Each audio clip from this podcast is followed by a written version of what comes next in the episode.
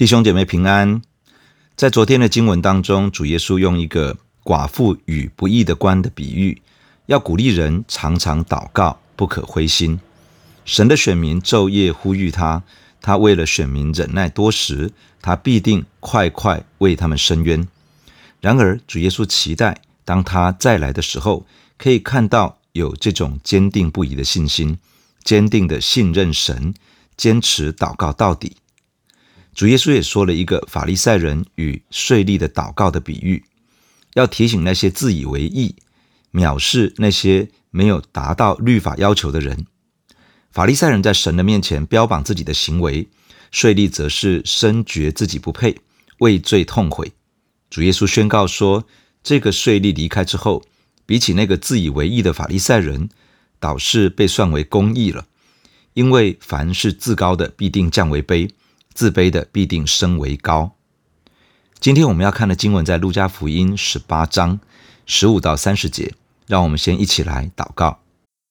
亲爱的天父，我们感谢你透过你的话语来对我们的生命说话，恳求圣灵开启我们，帮助我们领受神的话语。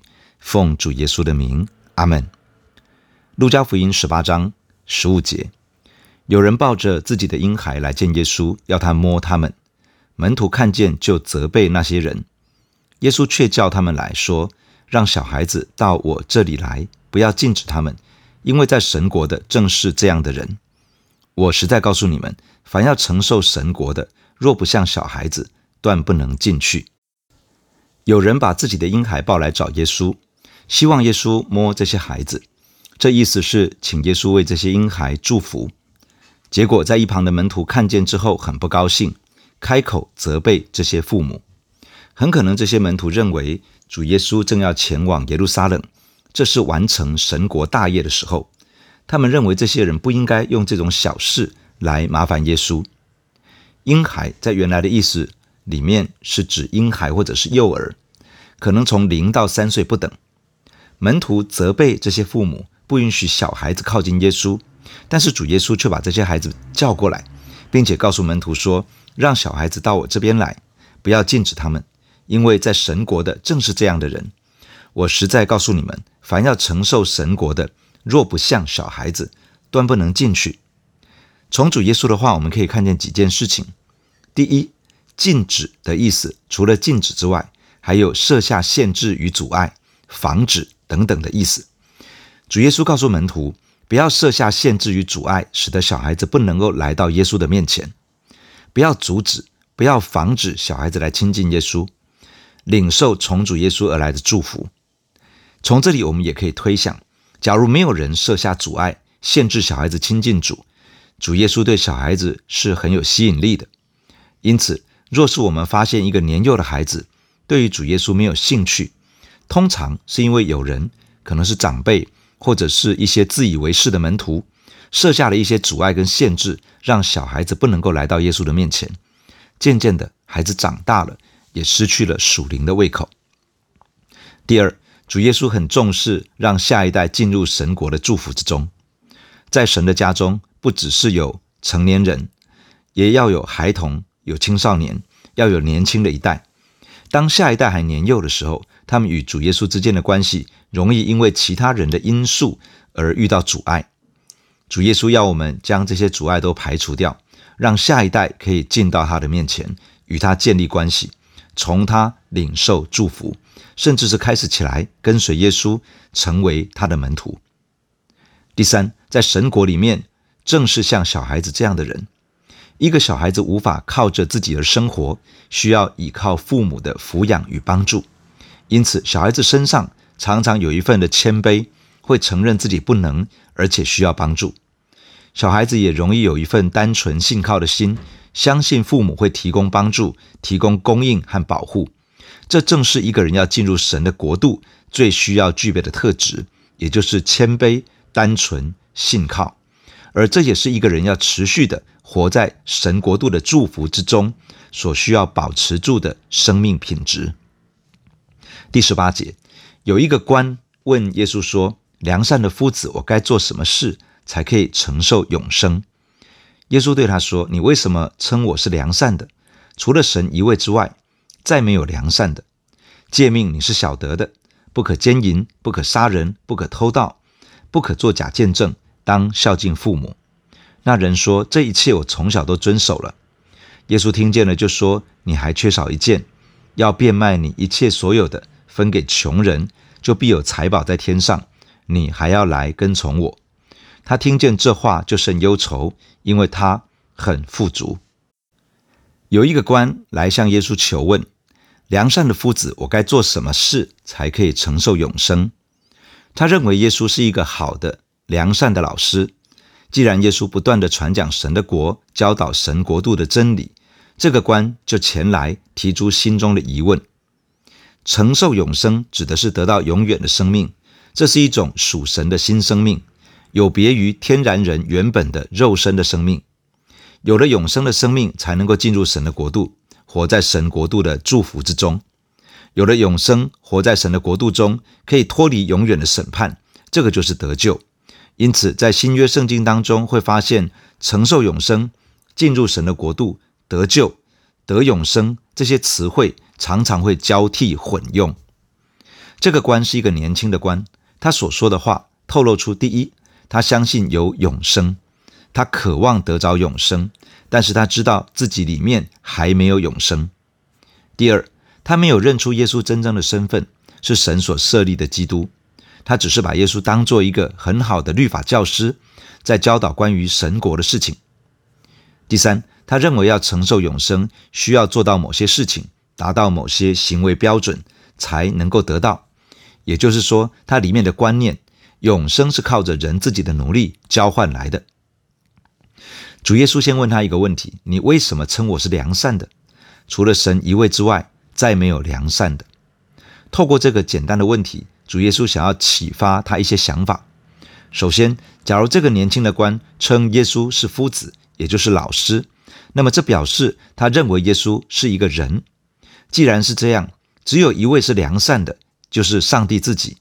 假如认为耶稣只是一个人，其实不应该称耶稣是良善的夫子。其次，假如接受了圣经的观点，只有上帝是良善的，这表示世人都落在罪恶之下。当然，年轻的官自己也是一个罪人。既然这样，就无法用行为来换取永生。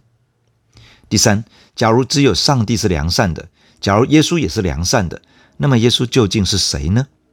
最合理的推论就是，耶稣就是永活的真神，因为只有神才真的是良善的。接下来，主耶稣对这个年轻的官说话，用十诫的内容来引导他的思想。主耶稣列出了十诫当中关乎人与人关系的几条诫命：不可奸淫，不可杀人，不可偷盗，不可作假见证，当孝敬父母。主耶稣拿出十诫来回答他，不是要附和他的想法，而是要他看见人不可能彻底遵行十诫的吩咐。他所需要的不是靠着什么行为来换取永生，而是需要上帝的怜悯与恩典，才能够承受永生。但这个年轻的官显然没有听懂主耶稣的用意。他说：“这一切我从小都遵守了。从小的意思是从青少年的时候。犹太人从十三岁开始被称为律法之子，要自己负起遵行律法的责任。这个官表示，自从他成为律法之子开始，他就已经遵行这些诫命。但问题是，他还是没有得着永生。”于是主耶稣进一步把症结说出来。主耶稣告诉他说：“你还缺少一件，要变卖你一切所有的，分给穷人，就必有财宝在天上。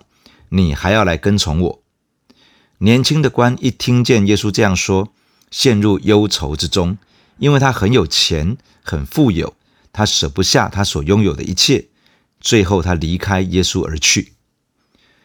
主耶稣所说的话，并不是要每一个门徒都变卖家产。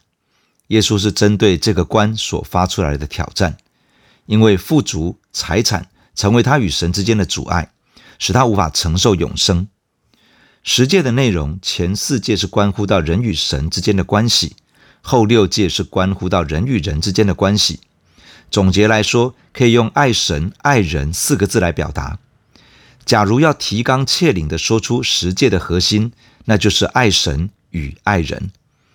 主耶稣发出的挑战是要他用自己手中的财富去祝福那些有需要的人，实践爱人的诫命。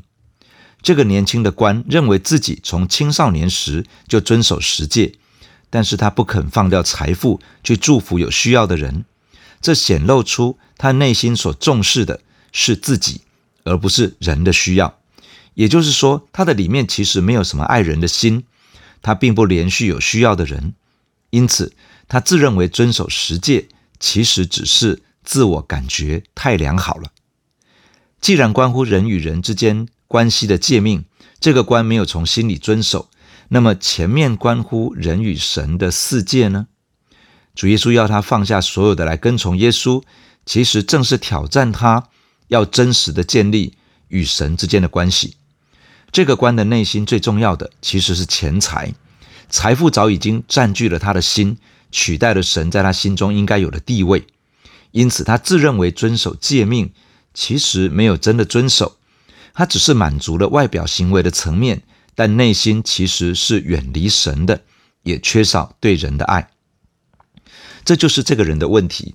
他其实算得上是一个青年楷模，道德行为表现中规中矩，又有钱财、名利、地位，身上许多上帝赐福的记号。若是从一般人的标准来看，这个是一个最蒙上帝祝福的人了。但是他却没有永生，他感受不到心灵深处有神的同在与满足。一个人遵行神的话语，却觉得灵里没有饱足，对永生缺少把握。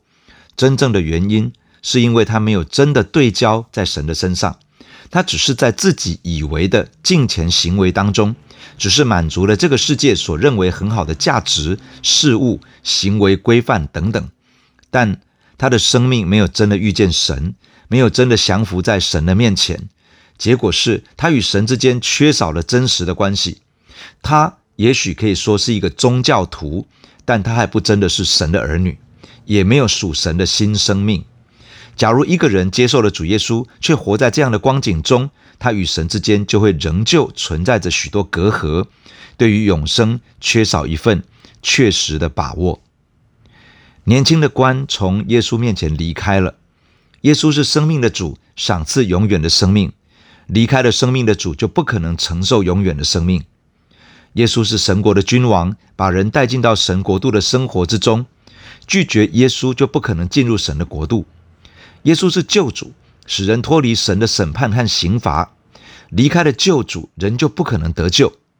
这位年轻的官在耶稣与他所拥有的财富之间，选择了财富，拒绝了耶稣。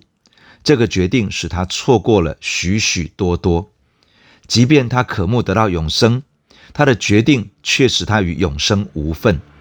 离开了生命的主，再多的行为，再多的名利、地位、钱财，也无法换得永生，无法在神的国度中为他换来一席之地。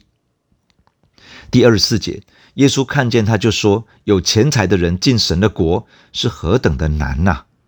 骆驼穿过针的眼，比财主进神的国还容易呢。听见的人说：“这样谁能得救呢？”耶稣说：“在人所不能的事，在神却能。”年轻的官离开了，主耶稣看着他的背影，告诉在场的人，特别是门徒：有钱财的人要进入神的国度是何等的难呐！困难的程度超过了骆驼穿过针的眼。骆驼穿过针的眼，应该是当时的一句俗话。骆驼是中东一带体型最大的动物，针是生活当中体积微小的物件。体型最大的动物要穿过体积微小的针上面的孔洞，这个是要表达这是不可能的事情。财主有钱财的人容易依靠钱财作为安全感的来源，因此要一个有钱人专心的依靠神。是一件很不容易的事情。人内心的价值信念，若是用金钱在衡量，那么这个人很容易就会去侍奉马门，而不是专一的侍奉神。这样的人其实很难真的认识神，很难好好的信耶稣，跟随耶稣。神并没有排斥有钱人，亚伯拉罕、以撒、雅各、约伯、大卫，这些都是很富有的人，他们同样在神的国度里面。但是有钱人无法凭借着他的财富使他进入到神的国度。常见的情况是，富有的人他的心不容易降服在神的主权之下，以至于他进不了神的国度。财主进入神的国，比骆驼穿过针的眼更难，或者说，其实根本是不可能的。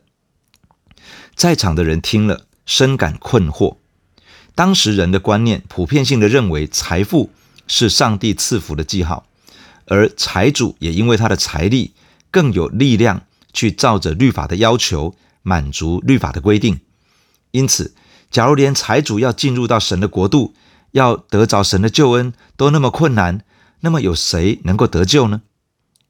主耶稣回答说：“在人所不能的，在神却能。”财主的心态与价值信念让他很难得救，但是神能够拯救人。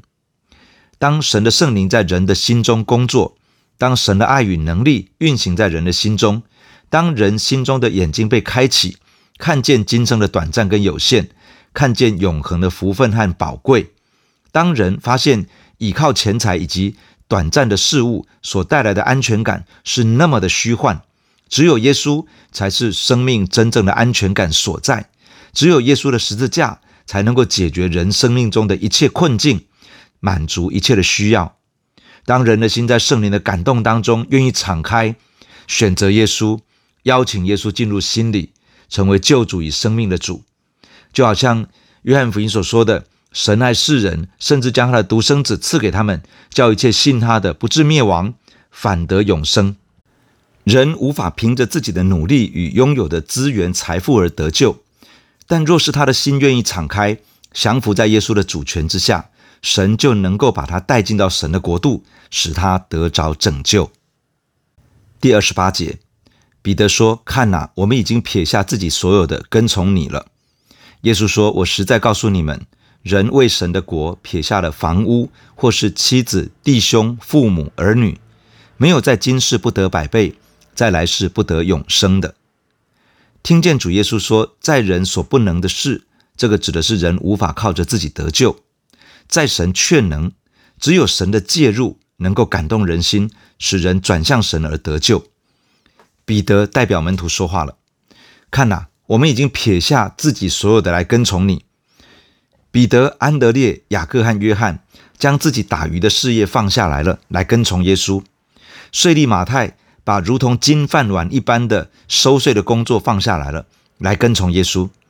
巴多罗买，也就是拿蛋业，把沉思默想、轻谈阔论放下来了，来跟从耶稣。奋锐党的西门把用暴力革命的企图放下来，来跟从耶稣。其他的门徒各自放下了他们所有的。可能是关系，可能是钱财，可能是工作，可能是事业，可能是家庭等等。他们跟在耶稣的身旁。彼得代表门徒们，想要告诉耶稣一件事情：那个财主选择的财产，没有放下财富来跟从你，而我们做到了。我们已经把所有的都放下了，跟在你的身旁。言下之意是，那我们将来会得着什么呢？主耶稣回答。